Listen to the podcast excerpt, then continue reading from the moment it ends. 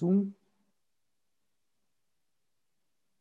Então, bom dia. Estamos aqui em mais uma leitura do texto Os Devaneios Voltados para a Infância, da Poética do Devaneio, do Gaston Bachelard, nesse projeto de estudo sobre a intimidade. E a gente parou na página 116, ali no último parágrafo. Eu vou começar a ler. Quando leio páginas como a de Bosco, um ciúme me invade como ele sonha melhor que eu, eu que tanto sonho. Pelo menos, seguindo, eu vou às impossíveis sínteses dos lugares de sonhos dispersos nas felizes moradas que conheci ao longo dos meus anos. O devaneio voltado para a infância permite-nos condensar num único lugar a ubiquidade de nossas mais caras lembranças.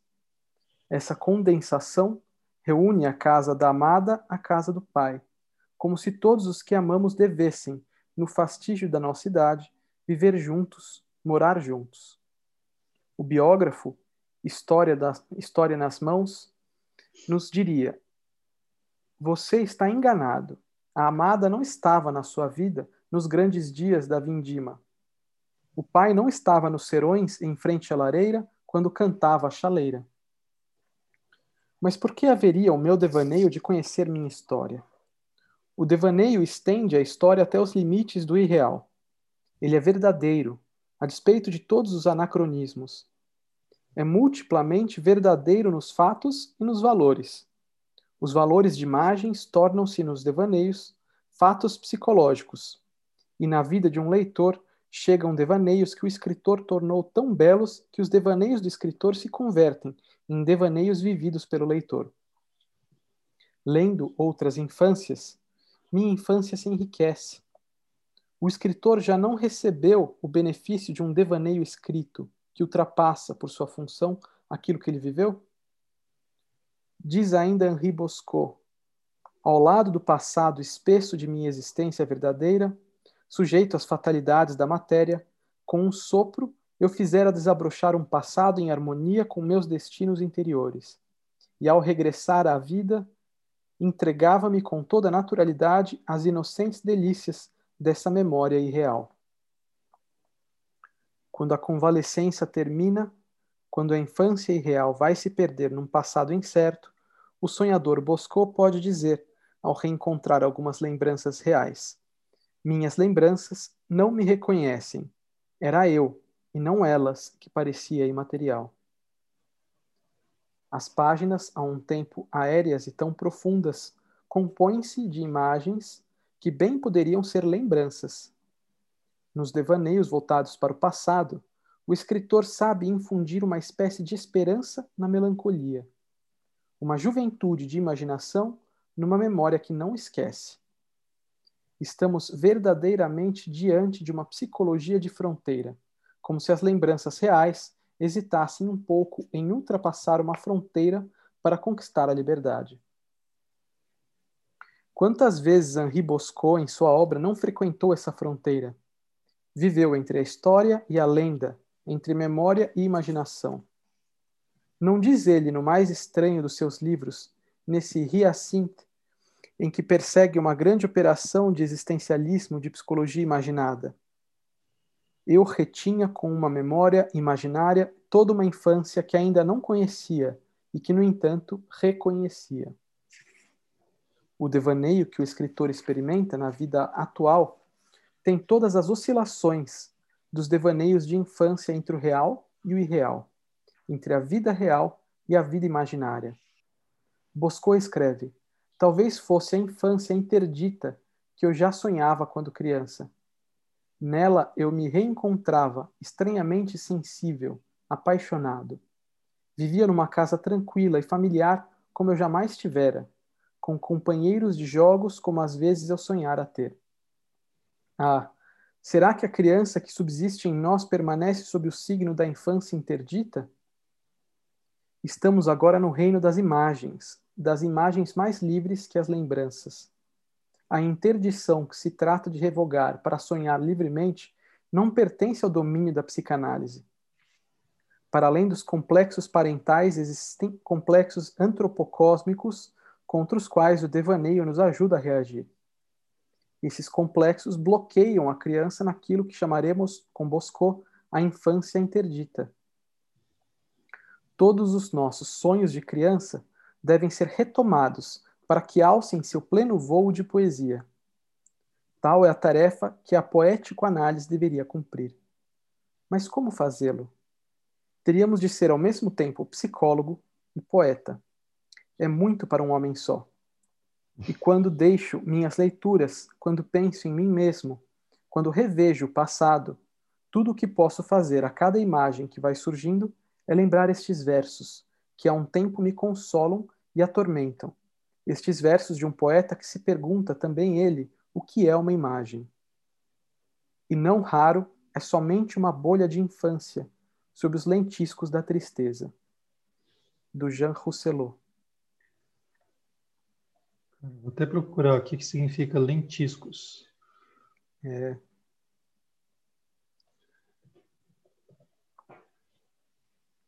Lentisco.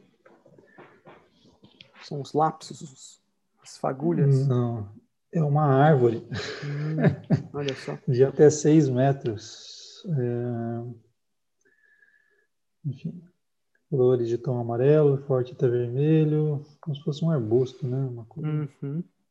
Não, arbusto não, é uma. Ah! Nossa, lentisco é, é a. É... Isso aqui não é nativo do Brasil, poxa? Pode ser? É, é, é aquela, pelo que eu estou vendo na foto aqui, aquela aroeira pimenteira, sabe? Não sei, mas eu confio na, na, na, na sua sugestão. É, é aquela bem parecida. É, ela parece um arbusto mesmo. Pimenta rosa, já comeram pimenta uhum, rosa? Sim. Então, ela dá numa árvore parecida com essa árvore. Enfim, tudo bem.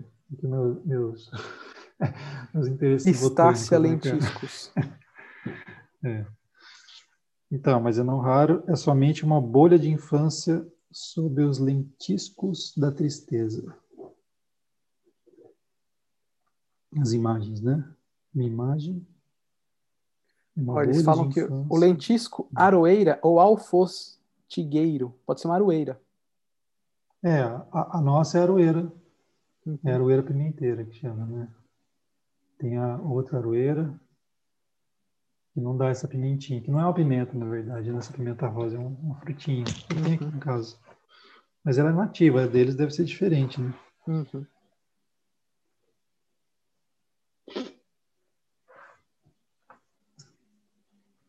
Bom, enfim. Uhum. Os detalhes, né?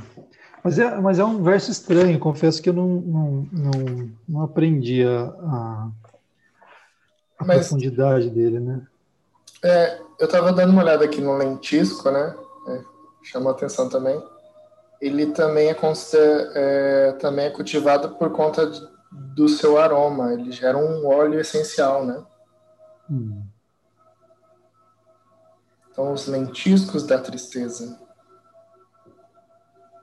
É, será que é nesse sentido que, que o, o acento do, do verso está no aroma? Não sei. É simplesmente numa árvore. É... é... Fiquei na dúvida aqui. Hum. Ou uma imagem de uma criança, né, sentada embaixo da árvore. É isso que eu estou imaginando também, soltando é. bolha de sabão. Né? E a infância é isso. Uma Pode bolha ser. sobre os lentiscos, da tristeza. Que, ó, e a tristeza como algo bonito também, né? Ao mesmo tempo triste, mas uhum. bonito. Né? É, me parece um pouco a criança recolhida embaixo de uma árvore, né? Uma uhum. bolha, que, que é uma bolha isso, né? Uma bolha uhum. da, da infância de uma criança, né? Sobre os lentiscos da tristeza, a criança moada, né? Essa coisa uhum. que o Bachelard sempre acentua da, da tristeza solidão, feliz, da, da solidão, do, do, tédio, né, que ele já falou também.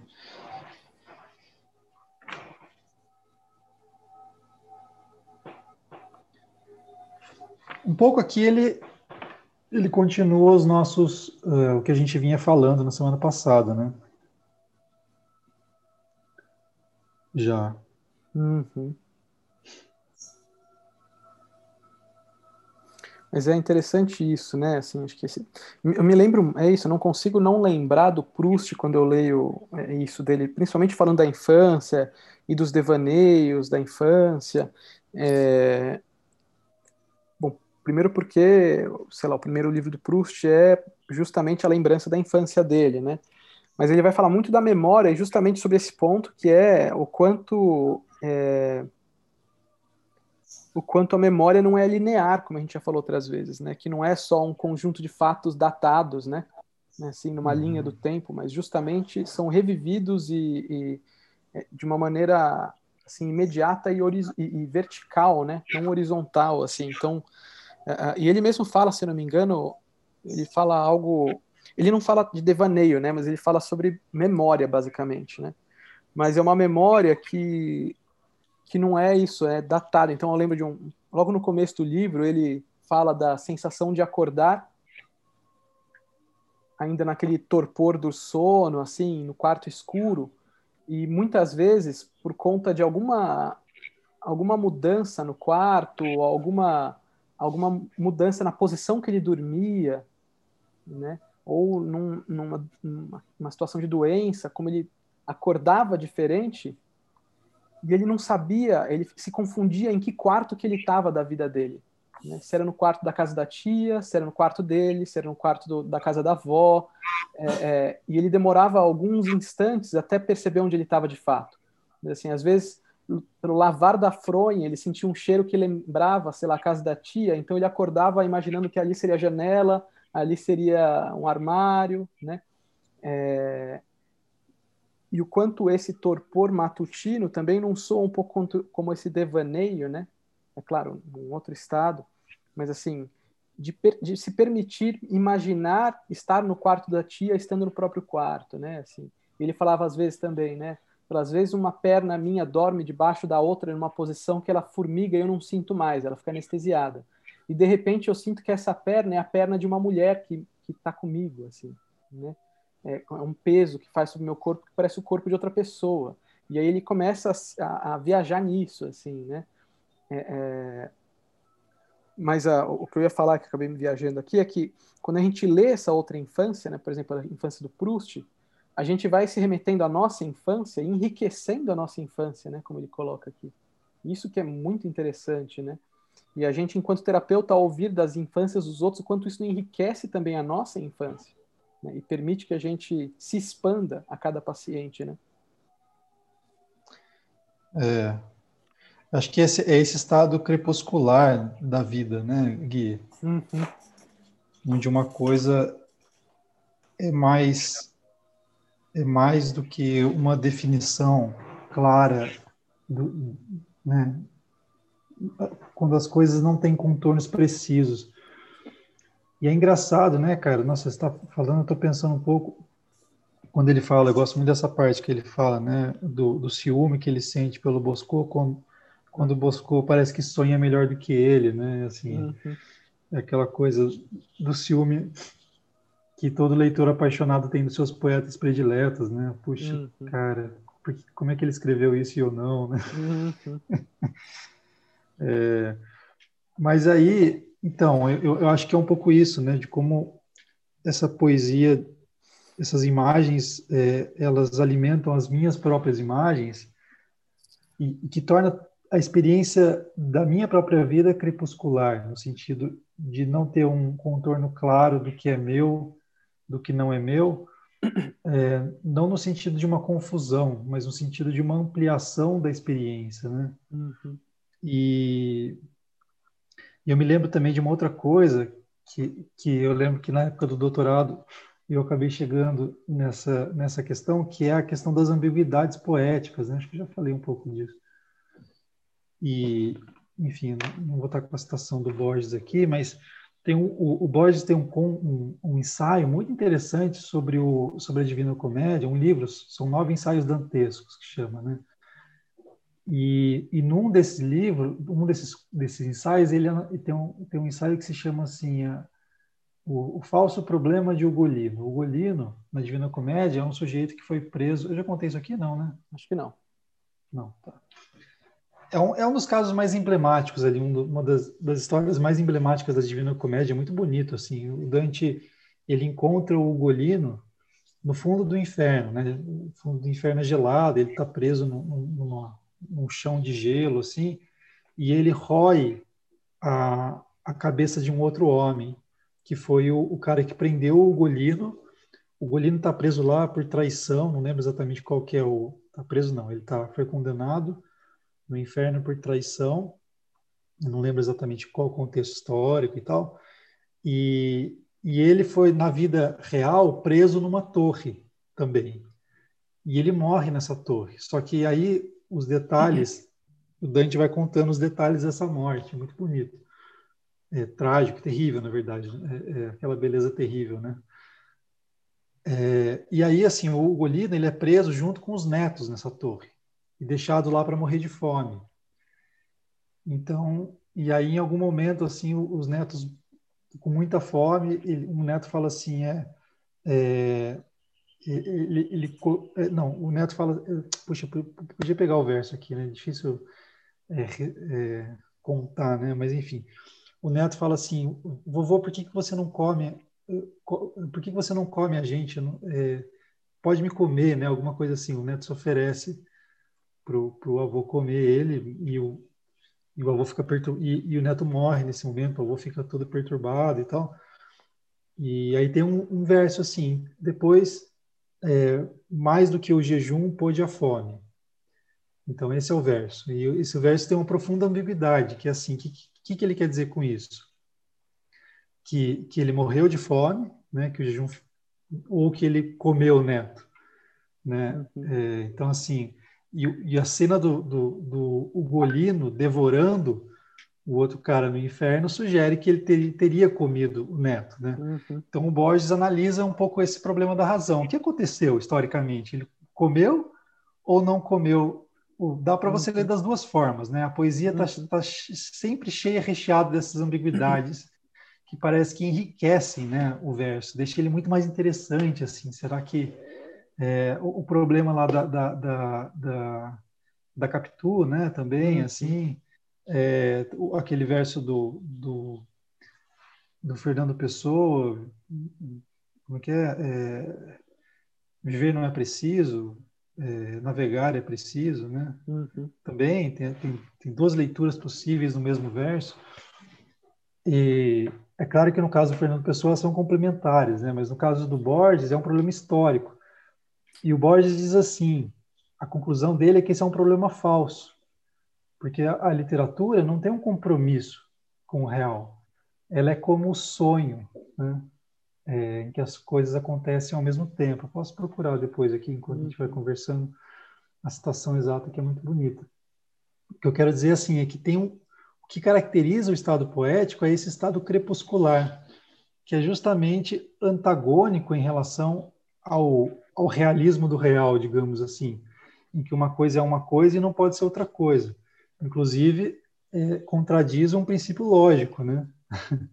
que é o princípio de identidade que hum. governa o pensamento ocidental desde os primórdios, né? Assim, uma coisa não pode ser diferente dela mesma, né? Então, ou isso aconteceu ou isso não aconteceu.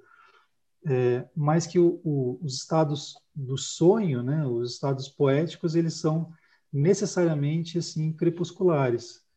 É, é interessante isso, né? Eu acho que essa ubiquidade que ele fala tem a ver com isso. Nossa, é... você...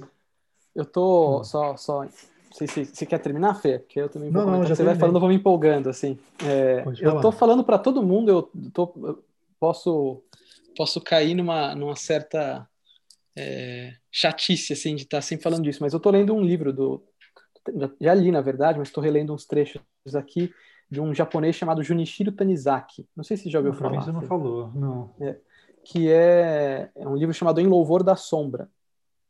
Olha. Ele é um ele é um romancista japonês assim é, lá em torno de 1855, mesma época mais ou menos do, se eu não me engano, do, do Whitman, né? É, e ele então está chegando a modernidade ocidental ao Japão, e esse livro parece que é um livro de virada dele, assim, porque até então os romances dele eram muito eram muito é, pró-modernidade, né? assim, ocidental, e nesse livro parece ter uma virada que ele começa a retomar um pouco, uh, uh, ou já se encher o saco da, da, da tecnologia ocidental, né? Da, da luz, luz elétrica chegando, é, transportes assim automáticos, né? Assim mecânicos. E aí esse livro ele vai falar um pouco de como o Ocidente uh, uh, está sofrendo com a chegada, por exemplo, da luz elétrica, né? porque a estética toda da, da, poesia e da arquitetura, da arte japonesa, precisa da sombra. Uhum. uhum. E então tem um trecho que ele está falando justamente da, da, da, arquitetura das casas japonesas com aqueles zashikis que eles chamam, né? Aquela é, aquelas portas de, de, de, papel, né, assim, com madeira, de bambu e tal, que separam os ambientes, né, e ele tem um trecho que ele fala justamente disso que você está falando, Fê, que é assim, o, é, é, que primeiro que os tetos do, das casas japonesas são muito mais amplos do que os ocidentais, então parece que, a, ele fala, né, parece que a casa ocidental ela é feita com teto simplesmente para proteger da chuva e, e, ter o sol direto nas janelas e tal. E que a arquitetura japonesa não quer ter o sol direto nas janelas, ela tem um, uma aba muito maior e as paredes ficam muito mais recolhidas, de modo que o que entra é a sombra, né? É, você vê a luz refletida nos objetos, você não vê o sol direto, né? E quando você está num cômodo fechado por essas portas de papel, você vê o reflexo da, da, das árvores contra a luz que batem e chega um momento de torpor da, da visão que você não sabe o que é luz, o que é sombra. E você fica assim num estado crepuscular, assim, irreal, que você não sabe o que, que, que é, o que, que não é, assim, né? E que parte da estética japonesa conta com isso, né? vai, falar, vai falar também, como eu já dei este exemplo no grupo de supervisão, né, de como os ocidentais gostam de ilustrar as pratarias todas deles, né, e eles gostam que a coisa envelheça, né, que enferruje, que, que a madeira mostre os sinais de, de envelhecimento da madeira, o musgo crescendo, o desgaste da laca, né? É, então é tudo inverso, assim, nos banheiros, eles falam, os banheiros ocidentais são todos brancos, se cair uma sujeirinha no chão você percebe, são todos iluminados. No japonês você também tem as paredes de, de papel, você vê o lá fora, tipo, é mais escuro, né? Que legal, cara. É.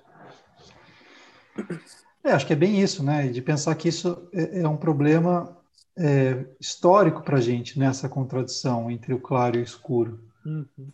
E é interessante pensar que o Bachelard é um escritor que, que também se define entre é. claro e escuro, né? É, e que de alguma maneira nele ele é crepuscular de certa forma, né? No é, sentido de ser um cara que, que navega entre esses dois mundos da poesia e da, da ciência. Uhum. Né? Eu encontrei a citação aqui eu, mas eu, eu, posso ler para vocês o verso? Assim, é muito rapidinho, é bem curtinho. Claro. São, é, então é o Golino, né? Assim, com, eu vou, vou, ler em português, tá? Por favor. Italiano não vai rolar. Ele está ele tá numa tradução direta, assim, então na, na época ele está sem rima nada, então está só a tradução direta. Como um pequeno raio penetrou no, do, no doloroso cárcere e eu vi, nos quatro rostos o meu próprio aspecto, né, ele enxergando os netos, ambas as mãos por dor mordi. E eles, pensando que eu fizesse por vontade de comer, de súbito levantaram-se e disseram: Pai, nos faria muito menos dor se tu nos comesse. Tu nos vestiste com esta mísera carne e tu as despe aquietava então para não fazê-los mais tristes. Naquele dia e no outro ficamos todos mudos. Ai, dura terra, por que não te abriste?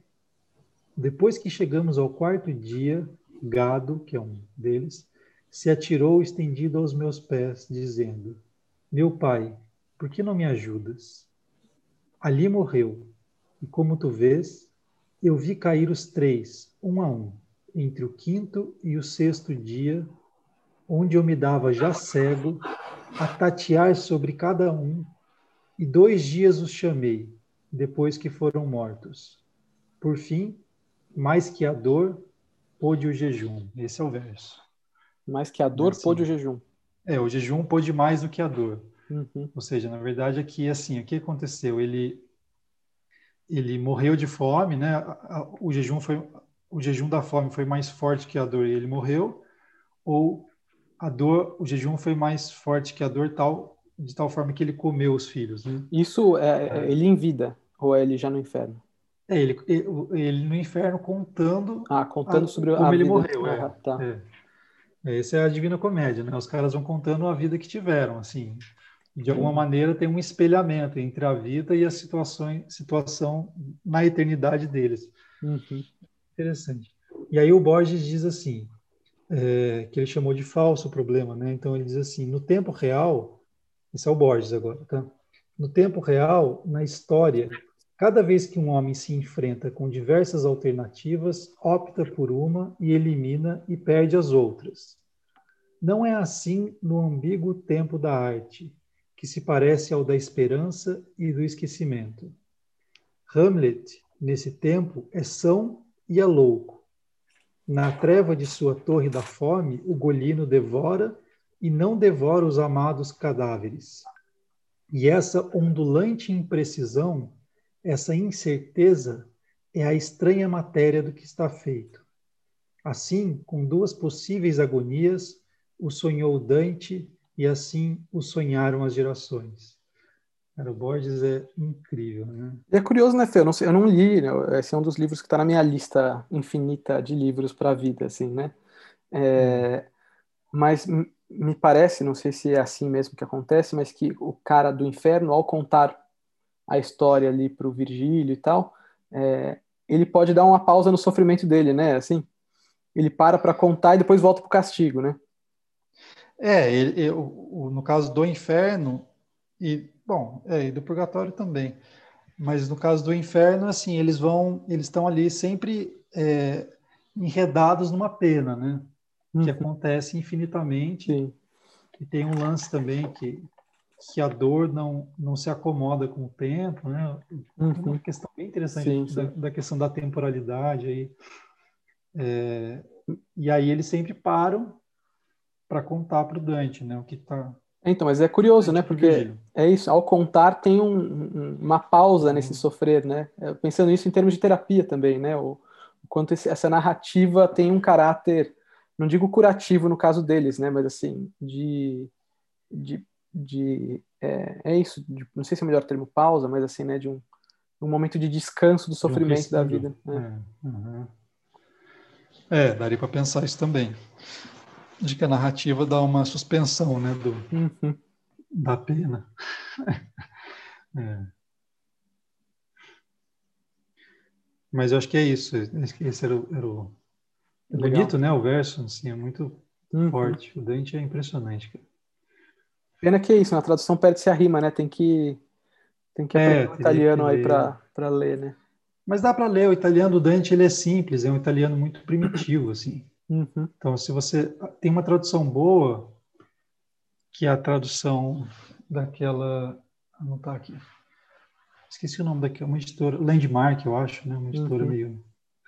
Mas é uma tradução boa, assim. E aí ela é um pouco. E ela é bilíngue, então dá para você. É melhor que a 34? Lendo. A 34 é horrível. Ah, é? Horrível. Horrível. Eu tenho da 34. Tem uma outra de um português também ali em cima. Tem da Cultrix, eu peguei, eu peguei várias. Tá eu tenho espanhol edições. que é boa. Da espanhol é, é literal, né? Uhum. Bem literal, assim. Também dá para ler. Enfim. O que mais?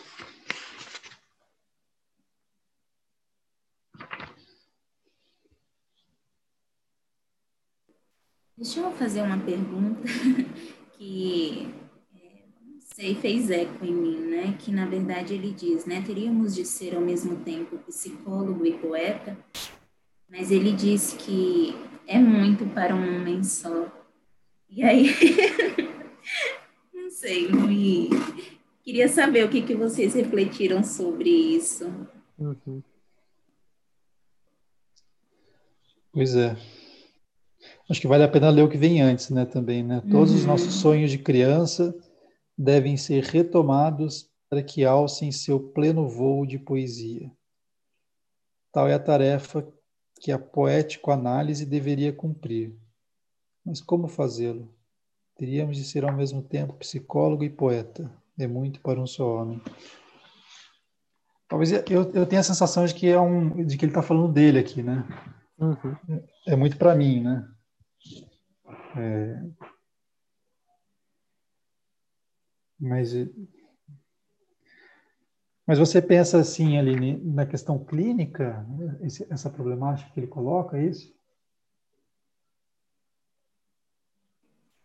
É, porque na verdade quando ele fala, eu achei bonito, né? Ele falando, teríamos de ser ao mesmo tempo psicólogo e poeta. Aí eu abri um sorriso, aí depois ele disse, é muito para um homem só. Aí eu fiquei um pouco, opa, como é que é isso, né?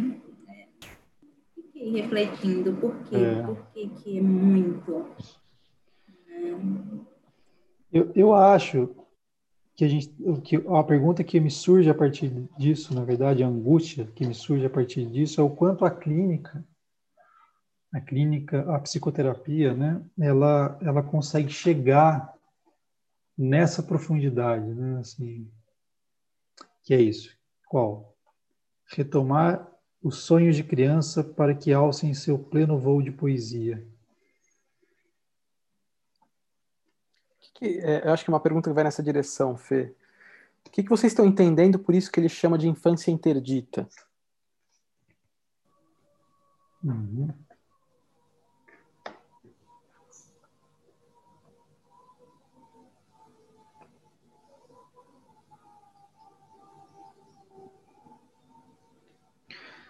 É.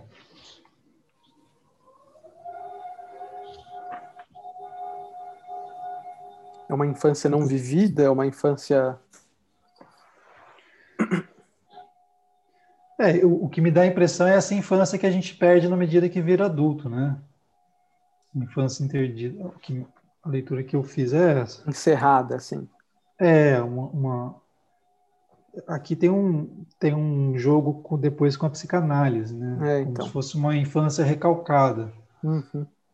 Mas não no sentido do proibido, né? Do proibido em termos de, é, de desejo, né? De desejo não concebível, assim, seria um uhum. pouco isso. Mas eu acho de, de, de perda de, de perda de uma experiência, né? Mais então, a sensação que me dá é muito daquela questão de a gente vai é, crescendo, né, vai convivendo cada vez mais em sociedade e essa convivência vai nos afastando dessa infância, né, porque é, através da convivência vão havendo aquelas críticas, né, porque você não pode agir dessa maneira porque isso é infantil, você não pode tomar essas decisões porque isso não é de acordo com a sua idade, e aí você vai deixando a infância, o brincar, né, essa parte da fantasia um pouco de lado, para ir vivendo uma racionalidade né, que a sociedade vai, vai, vai meio que inserindo no, no, seu, no seu cotidiano. Então, interditado nesse sentido, de que para você crescer, parece que você tem que deixar de ser criança, você tem que esquecer que você foi uma criança, você você tem que deixar de lado essa infantilidade e o rumo para é, uma atitude mais é, racional, né? Até essa ideia do cientificismo, né? Que você precisa deixar a, as hipóteses de lado e ir para algo mais científico, né? Uma explicação mais uhum. clara, mais objetiva. Porque para a criança não importa muito a, a, essa parte científica, né? Para a criança é o que se dá ali e pronto. Né? É, eu tenho a impressão de que, é, pensando na pergunta da Aline, né, e no que você está falando e tal, quando ele fala que é muito para um homem só, é porque é, parece que ele coloca em, por mais que ele sugira uma poético-análise, né, é, ser psicólogo e poeta parece que ele coloca como contradições, assim, né, como se o psicólogo estivesse muito aferroado à ciência, um olhar analítico, causal, né, lógico, e o poeta é justamente esse que tenta se livrar constantemente disso, né, e permitir que essa infância interdita não seja mais interditada e surja livremente. Né. É, por isso que eu acho que ele sugere isso. Ao mesmo tempo, é isso, é uma tarefa muito árdua, né? Porque é, eu não entendi ainda muito bem, estou pensando aqui, né? Porque ele fala ali mais em cima, né? Para além dos complexos parentais, existem complexos antropocósmicos, né? que eu acho muito interessante isso. Eu fico pensando, o que será que é, quais será que são esses complexos antropocósmicos, né? É, contra os quais os devaneios nos ajudam a reagir. Né? É, é muito porque acho que o psicólogo ele fica preso aos complexos parentais, ele não olha para esses complexos antropocósmicos, né? Então, em certo é, aqui, o psicólogo é limitado, é, né? É, eu acho que aqui ele está falando justamente da, de, um, de um domínio que não é da psicanálise, que eu acho que a psicanálise uhum. olharia... Sim, é o alvo dele. Uhum. Esse lugar mais parental, né? Que assim, uhum. o, o, desejo dos pais em relação ao filho, sim, sim. É, esse, esse jogo, criação, né? Essa, criação, exatamente né, de pensar nos complexos que surgem, nos complexos, complexos que surgem a partir do, do da criação enquanto é, parentalidade. Uhum. E esse outro complexo, né, que é o que ele fala da, da infância interdita, é um complexo antropocósmico, ou seja, é, que diz respeito, é quase como se fosse mais, mais Fora da humanidade, leio, né? né? É um problema humano, sabe? Mais ou menos aquilo que a gente estava lendo no, no Sartre, né? Uhum. A questão mais universal, né? É, que diz respeito a todos nós. É, enfim. Uhum. Porque isso que o Rafa está falando, o trágico disso é que isso vai acontecendo na própria infância, né? Não é uma coisa que acontece depois da infância. Uhum. Esse distanciamento Ou seja, a, a, interdição da infância vai acontecendo na própria infância. É. Sabe o que é interessante? Porque agora acabei de lembrar de uma situação. Uma paciente trouxe uma, uma frase que me mexeu comigo né, nessa semana, porque ela, ela, ela trouxe assim: Nossa, é, eu preciso é, olhar para as coisas né, que estão acontecendo à minha volta, assumir algumas responsabilidades, mas dá uma vontade de voltar a ser criança e não ser responsável por nada. Uhum. E aquilo, tipo, nossa, e é verdade. É, às vezes as situações que vão acontecendo na nossa volta, elas são tão difíceis que realmente a gente tem essa vontade de ser criança e parece que não tem uma, um caminho para ir para lá, porque a sociedade fala, não, isso não, não é certo. Você não hum. pode ser infantil. Você não pode ser irresponsável. É.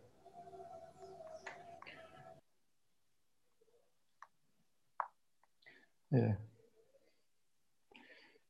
Eu fico pensando, eu sempre fico pensando nisso, né, cara? Será que não, não existiria um modo de estruturação de sociedade de tal forma que.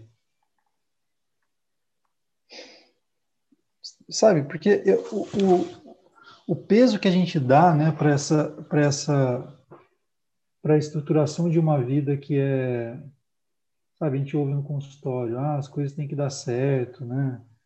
É, eu, eu vou construindo a minha vida e isso vai tendo um peso tão grande, né, cara? De, mas é uma responsabilidade que ela é até excessiva, né?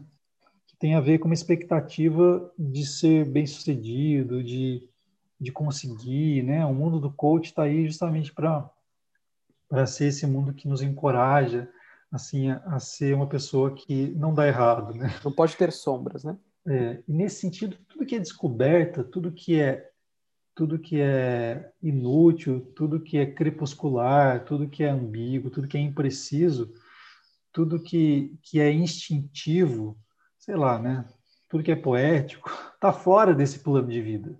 Uhum. Né? E nesse sentido, a infância está fora desse plano de vida, né? É, então a criança aprende porque ela precisa entrar no jogo, né, social. Ela precisa. Então a gente vai ensinando a criança a entrar nesse jogo social. E é muito bom. A gente sempre fala disso, né? Mas, mas, enfim, quando ele diz assim, todos os nossos sonhos de criança devem ser retomados, né, para que alcem seu pleno voo de poesia está falando disso, né? Assim, como é que a gente recupera essa infância e dá um lugar para esses sonhos, né, na nossa vida? Não só como, sabe, o contraponto de um dia cansativo, de um dia exaustivo, mas como um lugar de realização né, na nossa vida mesmo. E nesse sentido de ruptura, né? Acho que o ponto aí é esse, né? De ruptura com, com os nossos processos históricos. Uhum.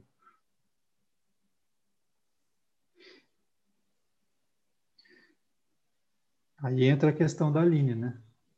De novo. O nosso lugar enquanto psicólogos, né? O quanto a gente consegue,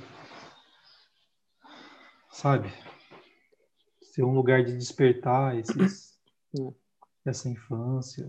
E eu acho que é muito para um homem só ser esse tipo de psicólogo, né? Que ele está falando aqui, que é esse psicólogo é, é, preso a mecanismos psíquicos, né? É, eu acho que a própria fenomenologia, a terapia fenomenológica, ela já é uma tentativa de ser esse poético analista, né? É, é, de uma maneira um pouco mais uh, uh, mais livre, né? Porque é isso, a gente não não parte de uma concepção de mecanismo psíquico, né? A gente justamente parte justamente da abertura do homem, né? É, então e quando ele fala de psicanálise, né, ele está falando sempre dessa psicanálise, dessa, quando ele fala de psicologia, ele está sempre falando dessa psicanálise, falando também de Jung, né, que ele gosta de Jung. Uh, então, e a fenomenologia, acho que da época que ele escreveu, eu nem sei, né, enquanto método psicoterápico não era algo consolidado, né, não era algo tão óbvio é, tá, assim, né. Tava sendo, né. Uhum. Ele fala, por exemplo, do, do, no Ar e os Sonhos, daquele Robert de Zoyle, né?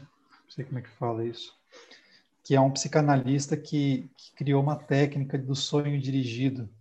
Eu até procurei é, algumas coisas dele, mas só, tem, só tinha em francês, mas parece que é bem interessante, assim, mas é uma coisa mais técnica, né? Que o cara, ele coloca o paciente no, no estado de relaxamento e faz um devaneio ali com o paciente e depois fala sobre isso. Uhum. Então, é, eu estou pensando só o que, que ele tinha acesso, né, uhum. né, enquanto método terapêutico. Uhum. É. Mas o que eu sinto, eu não sei, assim, a minha angústia é que nem é que para mim fica artificial. Você, vamos falar sobre a infância poeticamente. Não, não funciona, não funciona. A terapia não funciona assim, uhum. né? É, eu acho que para a coisa ser verdadeira, ela tem que ser, ela tem que surgir, ela tem que brotar. Então, o que me parece é que muitas vezes as sessões de, de terapia elas ficam muito presos, presas a, a, acontecimentos, né, assim, e, e a problemáticas mais assim do que, que faz sentido, o que não faz, né, do, do projeto de vida. É, são, são poucos os momentos de assim desse desse voltar para um para um passado, não para para resolver as questões, né? Para um passado mais historiográfico, mas para um passado de, de, de, sonho, né? Não sei se eu tenho, eu tenho e é uma questão que eu colocaria é, em relação aos devaneios como um todo.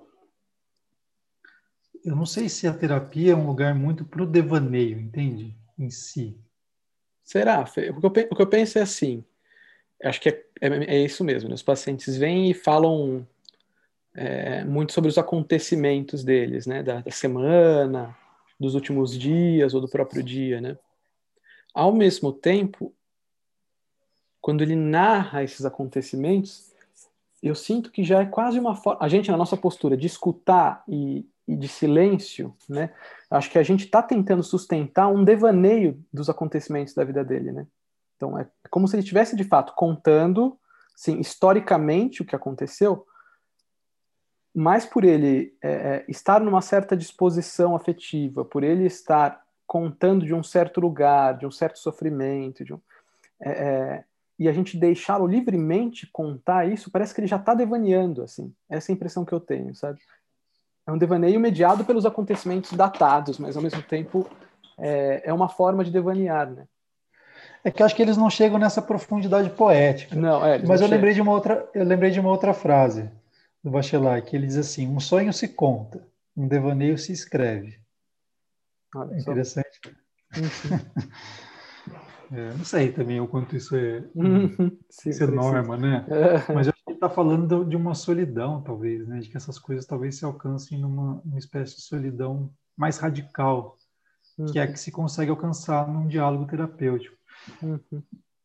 Também assim, não estou querendo, estou pensando mesmo, né? Nos limites uhum. nossos, né? Enquanto assim essa coisa de, de ser muito, né? De ser, não sei se a gente alcança tanto assim, né? Talvez a gente propicie o que eu penso, o que eu estou pensando agora, é que talvez a gente propicie um, um ou a gente nutra né, o paciente de tal forma que ele, que ele consiga ter esse acesso com ele mesmo, né?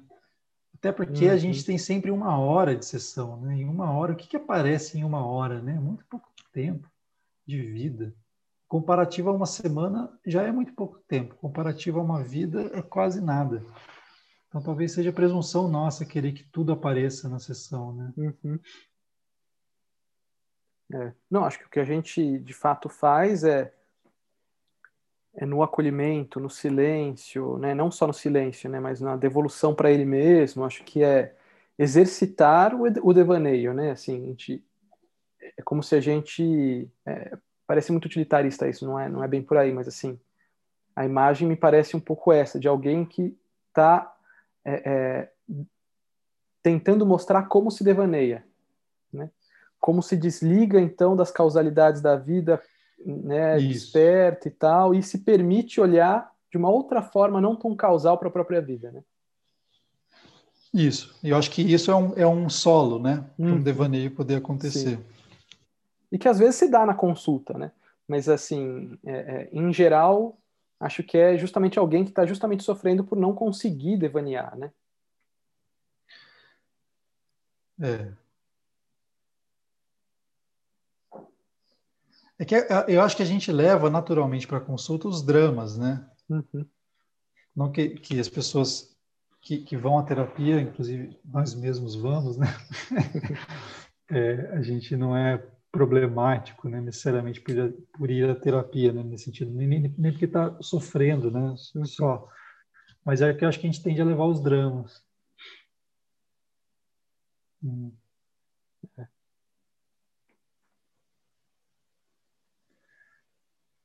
É, mas é uma questão, né, Aline? E você? O que, que você está pensando aí? Você só fez a pergunta e não falou nada. Jogou a bomba, ficou é. quieto.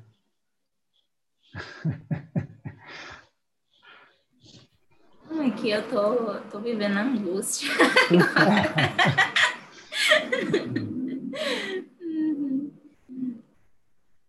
Não sei. sei pensando.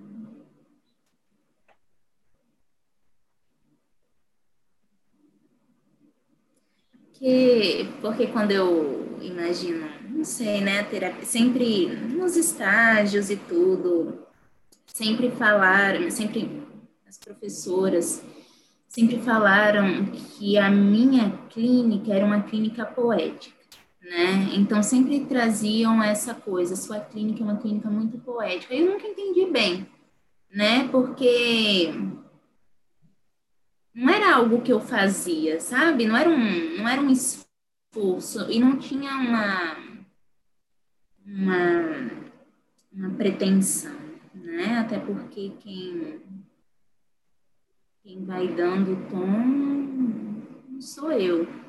Mas eu acho que era meio que olhar para a palavra, eu acho que era a maneira que, que eu me colocava diante da palavra do outro, né? A linguagem. A linguagem do outro, para mim, era uma linguagem muito do terreno do sagrado, né? Tinha imensidão em cada palavra que eu escutava. E era, um, eu não sei, eu lembro de uma passagem do Bachelard que ele diz, é uma linguagem que sonha, né? Uhum. Ele vai trazer isso. E, e, de certa forma, agora eu fiquei, fiquei me questionando, né? Me... Se o Bachelard falou, né? é, não sei, fiquei, fiquei me questionando. Onde é que eles encontravam a poesia? Onde é que minhas professoras enxergavam a poesia no meu na minha clínica, né? Eu fiquei me perguntando agora. Não sei, é uma angústia mesmo que eu estou vivendo nesse exato momento. Estou tentando perceber. É, é. E quando elas falavam, parecia que existia realmente, sabe? O psicólogo e a poesia naquele mesmo, naquele mesmo espaço. Não, mas eu acho que tem, Aline. Não, não, não, a gente também não pode, calma, usar isso aqui como um termômetro, né? Pra, uhum. É só o bacharel falando, calma, né? é falando, é, ele falando né, de um psicólogo, né? De um tipo de psicólogo, né? Isso, ele está dialogando aqui com a psicanálise também. Então, em 1960 e alguma coisa, não era psicólogo ele, não era terapeuta. É, e também de um certo, num, numa certa reflexão, né, sobre um âmbito poético que é esse da infância e tal. Mas, é, fazendo um parênteses, eu já falei para vocês daquela, daquela reflexão do Paul Valéry sobre a palavra poética a palavra. Acho que não. a palavra metafísica. Está num texto do Paul Valéry que, que, que é o pensamento poético, pensamento metafísico, uma coisa assim. É, não lembro o nome do texto, mas eu posso mandar para vocês. E e é engraçado, porque na verdade isso é um tema muito do século XX, né? Assim, de pensar o que, que é, o que, qual, qual que é o, o, o âmbito, né? o limite, onde está a poesia, né? E onde está o pensamento racional, onde, o que diferencia uma coisa da outra, né? É, a linguagem, na verdade, eu estou confundindo os dois textos. Tem um texto do Bachelard que é pensando, eu não, o texto do Paul Valéry é sobre sobre poesia, a diferença entre a prosa e a poesia. E o que ele vai discutir ali é assim, a gente sai dos, dos limites da prosa e entra no, no âmbito da poesia. Né? Quando a palavra se torna poética. Cortou? Não. Não, está para ouvir. Uhum. Tá. Quando a palavra se torna poética. E ele dá um exemplo, que é um exemplo que ficou famoso depois, até o Gadamer usa ele para discutir é, depois, que é assim, é, é, quando a, a, palavra poé, a palavra prosaica, seja a palavra, ou seja, a palavra do dia a dia, ela é uma palavra utilitarista. Então, assim, quando eu estou falando, como agora, vocês estão me escutando e vocês estão entendendo, né, a partir, a partir do ano, vocês estão transformando isso numa linguagem dentro de vocês, que vocês estão entendendo, e a minha palavra desaparece no momento em que eu falo. Então, ele dá o exemplo, me passa o isqueiro, né? É, aí eu, te dou o isqueiro. A, palavra, a frase me passa o isqueiro é uma frase que ela tem o, o ela é um meio para que você me dê o isqueiro. Ela, ela é só um meio, ela é um, um útil, né? Na maior parte do tempo, as nossas palavras são úteis, são é, são coisas que a gente usa para obter outras coisas, né? para passar um recado, para enfim. E quando a palavra se torna poética, a palavra poética, se, é, ela, a, a, palavra se torna poética quando eu, quando eu paro, quando ela deixa de ser útil, quando ela gera justamente uma ruptura nesse na continuidade do dizer, assim, né? É, quando ela gera um eco e eu falo assim, fala de novo isso. Engraçado que é a relação que a gente tem com a poesia. Quando a gente lê um poema, a gente lê de novo o poema. E ele não leva a gente para lugar nenhum, é, a não ser para dentro do poema. Então é uma palavra que ela tem um fim em si mesma.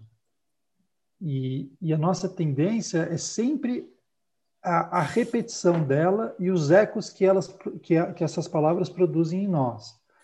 A metáfora que o, que o que o Paul Valéry utiliza é, é como se as palavras prosaicas do dia a dia elas fossem moedas, né? Eu uso essas moedas para conseguir uma outra coisa. E essas moedas não têm um fim em si mesmo, elas só são moedas. E as palavras poéticas são moedas que possuem um, um brasão, alguma coisa assim, né? um desenho, e que elas se tornam é, coisas em fim em si mesmas, objetos de contemplação, né? ele fala das moedas antigas e tal, que não tem um valor em relação a alguma outra coisa, mas possui um valor em si mesmo. Então, eu acho que, é assim, para resumir, a palavra poética é essa é esse silêncio, esse eco, né?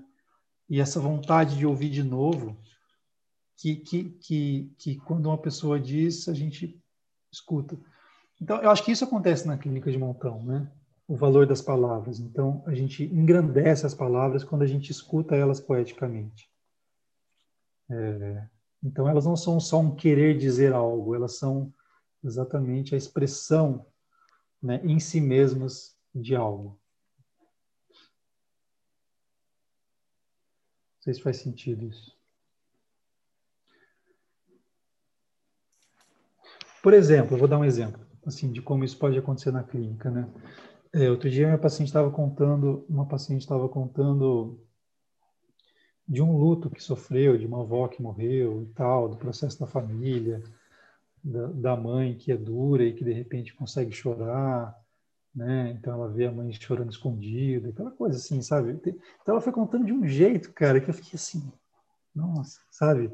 E eu estava ouvindo uma narrativa, sabe? E, e, e, eu fui eu fui me interessando por essa narrativa. E eu não estava preocupado assim em, em, mostrar, esclarecer os conflitos. Ela foi contando de um tal jeito que eu acho que eu fui meio assim encantado pela narrativa e pela experiência que ela estava tendo desse luto. Que tava... e, eu, e depois eu falei assim, nossa, a impressão que eu fico de tudo que você contou é que é uma experiência bonita. Né? E era justamente a impressão que eu tava, que, que, que era uma narrativa poética que ela estava fazendo do que estava acontecendo, né? Tinha os dramas, tudo, mas tudo isso era não era o principal do que estava rolando ali. Então eu acho que eu, nesse momento eu fui um pouco a pessoa que, que legitimou o que estava lá já, né? É, entende? Assim, de, de ser o leitor que viu a poesia que já estava no texto.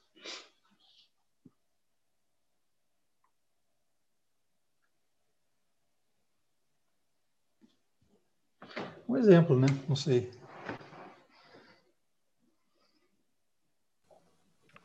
Faz muito sentido, né? Acho que quando você começou a falar sobre isso, eu comecei a devanear sobre algumas coisas que vão acontecendo nos atendimentos. Você fica assim, tipo, você começa a parar, tipo, não, peraí, fala de volta isso, né? E você vai aprofundando e parece que cada vez que você aprofunda, mais é, coisas, é, informações, uma, uma sensação de profundidade vai acontecendo, né?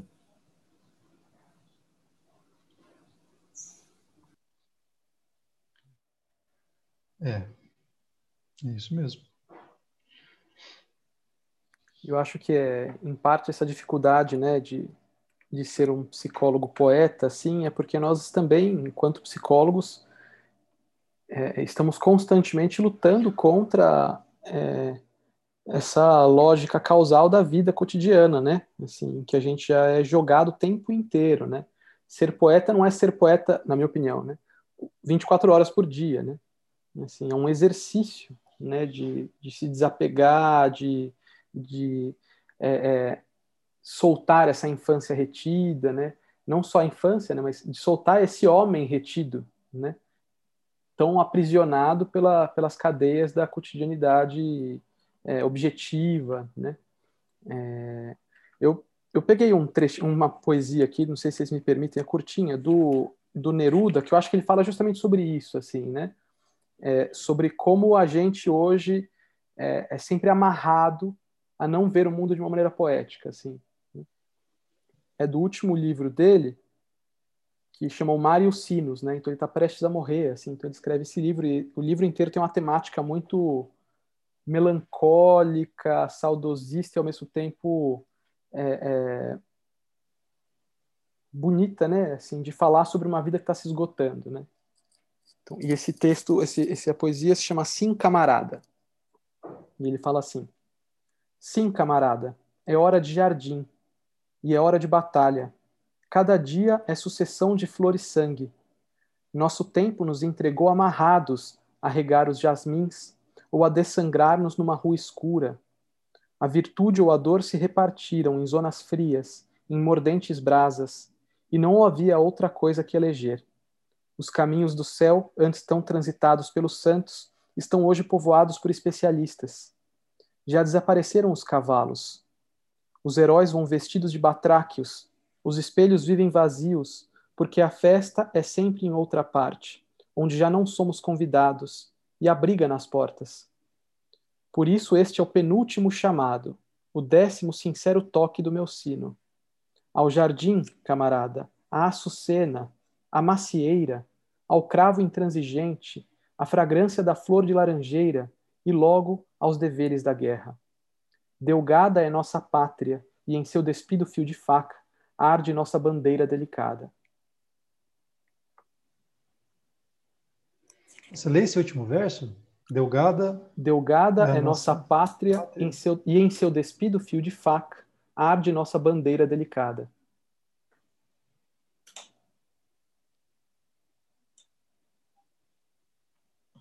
Bonito. Estou tentando mastigar ele. Assim. é. Aquele verso no meio ali, acho que já tinha ouvido já do. Eu, eu postei num dia no Presenças aí do. Os caminhos do ah. céu antes estão transitados pelos santos ou estão hoje é. povoados por especialistas, né? Ah, então foi lá mesmo que eu vi. Muito bom ele. Mas é isso, né? Como é uma batalha, né? Assim, uhum. nos, nos, nosso tempo nos entregou amarrados a regar os jasmins, né? Assim, como a gente hoje está muito é muito limitado, né, a olhar pro, pro a olhar um jardim, a cuidar de um jardim, né, que pode crescer uma flor, que pode como a gente hoje já não tem já é, já é desprovido, né? desprovido não digo, mas limitado, aprisionado, amarrado mesmo como ele coloca para ver o poético, né, assim. Muito bonito. E trágico, né? Eu estava lendo um, aquele livro da do Thoreau, ali essa semana, do é uns ensaios do Thoreau, tem, entre eles chama tem a desobediência civil, né, que é o, que é o ensaio que, que incentivou muito Gandhi, o Luther King e tal. Mas aí tem um outro que é muito legal, cara, que ele escreve sobre o caminhar. E, e ele fala um pouco, é, ele vai indo e falando sobre várias coisas, mas é um livro escrito em 1800 e bolinha. Então, é muito interessante, porque ele, ele pressente, assim, a, a o que seria a vida moderna, né, cara? Que é a falta de tempo, que é a prisão do homem num, num processo de sobrevivência, mas que no fundo é a manutenção de uma engrenagem, a criação de uma grande necessidade, né? Que esse é o, é o nosso tempo uhum. e, e, o cumprimento com essa necessidade.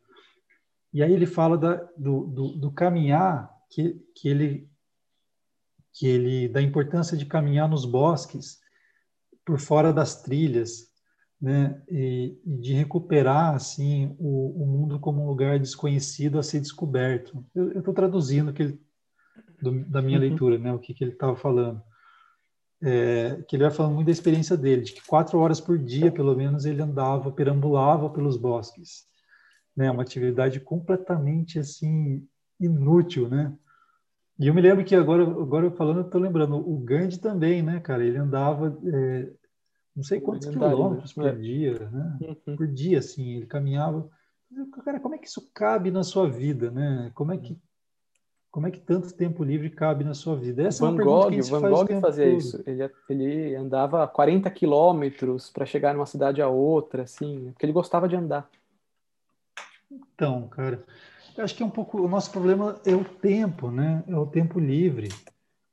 Não só porque a gente supostamente não tem tempo, mas porque a gente nem sabe mais o que é essa experiência e não legitima essa experiência mais como um horizonte da vida, é, um horizonte necessário da vida. Né? A gente substituiu o tempo livre pelas, pelo, pelo tempo da obrigação né? e confundiu as necessidades, uhum. é, sei lá, de, sobre, de manutenção da vida com necessidades existenciais.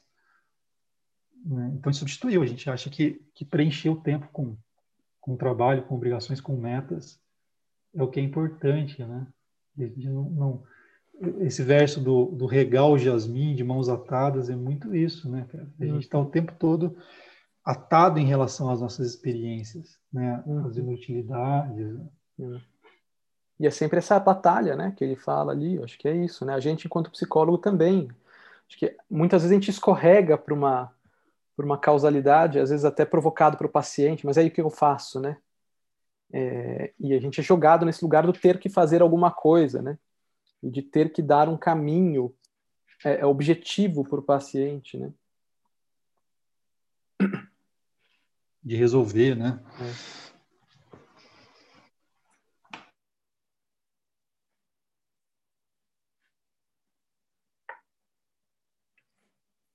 uma travadinha ali. É. Lemos pouco hoje, mas foi suficiente, né? Sim, nós lemos pouco, mas parece que foi bem profundo, né? Foi uhum. bem... Exato, exato. Flexível. Eu, eu, eu, vocês falando de vocês falando de leitura, eu tô lendo é, campo geral, né, do Guimarães Rosa. E, nossa, eu estou encantada. E tem uma parte que eu achei tão bonita, que é contando a experiência do Miguelin, né, no sertão. E ele, e ele tem uma parte que eu achei muito bonita, que ele diz assim: Miguelin não tinha vontade de crescer, de ser pessoa grande. A conversa das pessoas grandes era sempre as mesmas, secas, com aquela necessidade de ser brutas, pois assustada, sabe? Uhum. Aí eu achei, é, eu achei interessante isso, porque a seca para o sertão não é uma, não é qualquer seca. A palavra seca não é usada em vão, né? E o Miguelin ele utiliza é, conversas secas, palavras secas, né? Para referir a palavra das pessoas adultas. E às vezes eu acho que, é, não sei, mas é, viver a clínica poeticamente, às vezes, a meu ver, né, é você novamente olhar para a palavra, para as conversas, como, como algo, uma linguagem que sonha, como o Bachelard fala, mas como algo que tem. Ah, um caráter de imensidão, né? De profundidade, de sei, é diferente. A, a, a conversa na clínica é diferente. Ela não é seca, ela é, ela tem nutrição, né? Eu acho que, que é um pouco isso. E aí eu, eu lembrei desse trecho do Miguelinho, quando ele diz, né, a gente falando sobre as palavras utilitárias, mas ele traz como palavras secas, que seria um pouco como as coisas mortas, né? A gente mas parece que a gente não sente nem o que a gente fala. Uhum. É. É, e esse jogar, o, o que, que às vezes a gente usa como uma coisa boa, né? O jogar a conversa fora, pode ser, enfim, né? É, mas é que hoje que a gente vive muito assim nessa coisa da, das notícias, né? Do Instagram, da, da atualização dos posts, né? É, nada acontece, né, cara? Assim, acho que para mim são linguagens sem acontecimento, sabe? São linguagens mortas nesse sentido, porque parece que nada realmente está vivo ali, né, Aline? E aí na clínica parece que a gente permite isso, que a linguagem se, ela se torne algo que albergue um acontecimento existencial de fato, né? Não é só um, um falatório, como diria o, como diria o Heidegger, assim.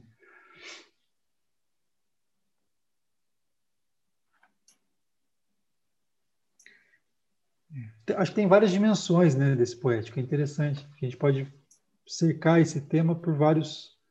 No fundo, a gente está falando da mesma coisa, mas é, a gente pode se ater mais à questão do sonhar, mais à questão do, do uso da linguagem, a questão mais do encontro a questão mais da escuta, né? Acho que são facetas. Seria, aliás, uma coisa bem interessante sobre escrever sobre isso, né? As facetas do poético na clínica. Hum. Olha aí, uma dica. é. Do tempo também, né? Tempo, porque também esse é um fator da clínica. Né? Ali, a gente oferece um tempo, né? Não só oferece, mas a gente cultiva esse tempo que, que é justamente o, o contraponto do, do, do, ser humano sem tempo para nada, né? Ou com o tempo sempre preenchido. Ali o tempo é meio esvaziado, né? E o gostoso da terapia é quando a gente vai sem assunto para a terapia.